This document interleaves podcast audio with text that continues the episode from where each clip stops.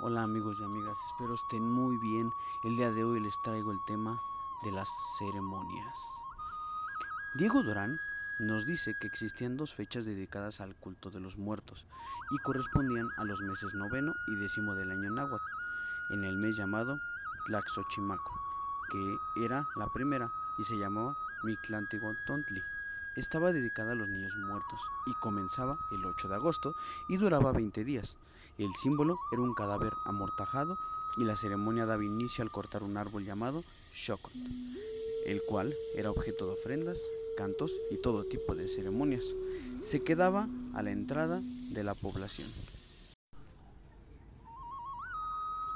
El décimo mes correspondía a la fiesta grande de los muertos, Huemicawentli, que tenía por nombre Shokosensi.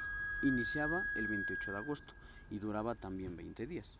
Aquí se recogía el madero cortado del mes anterior y era trasladado al patio del templo.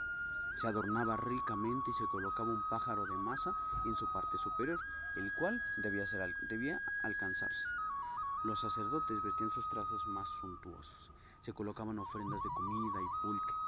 Bajo el madero, los jóvenes danzaban alrededor vestidos con plumas y cascabeles. Subían al palo y arrancaban la figura finalmente derribada, el Shokot, y terminaba la fiesta. Había gran borrachera y licencia general de este día, de beber todos excepto los mozos y las mozas. En esta festividad la gente recordaba a sus seres queridos ya muertos y les ponía ofrendas y altares. Así como la presentación de este mes era un cuerpo amortajado, había otro rasgo relacionado con la muerte y era el día Miskilti, que es la muerte. El símbolo era un cráneo con su respectivo numeral.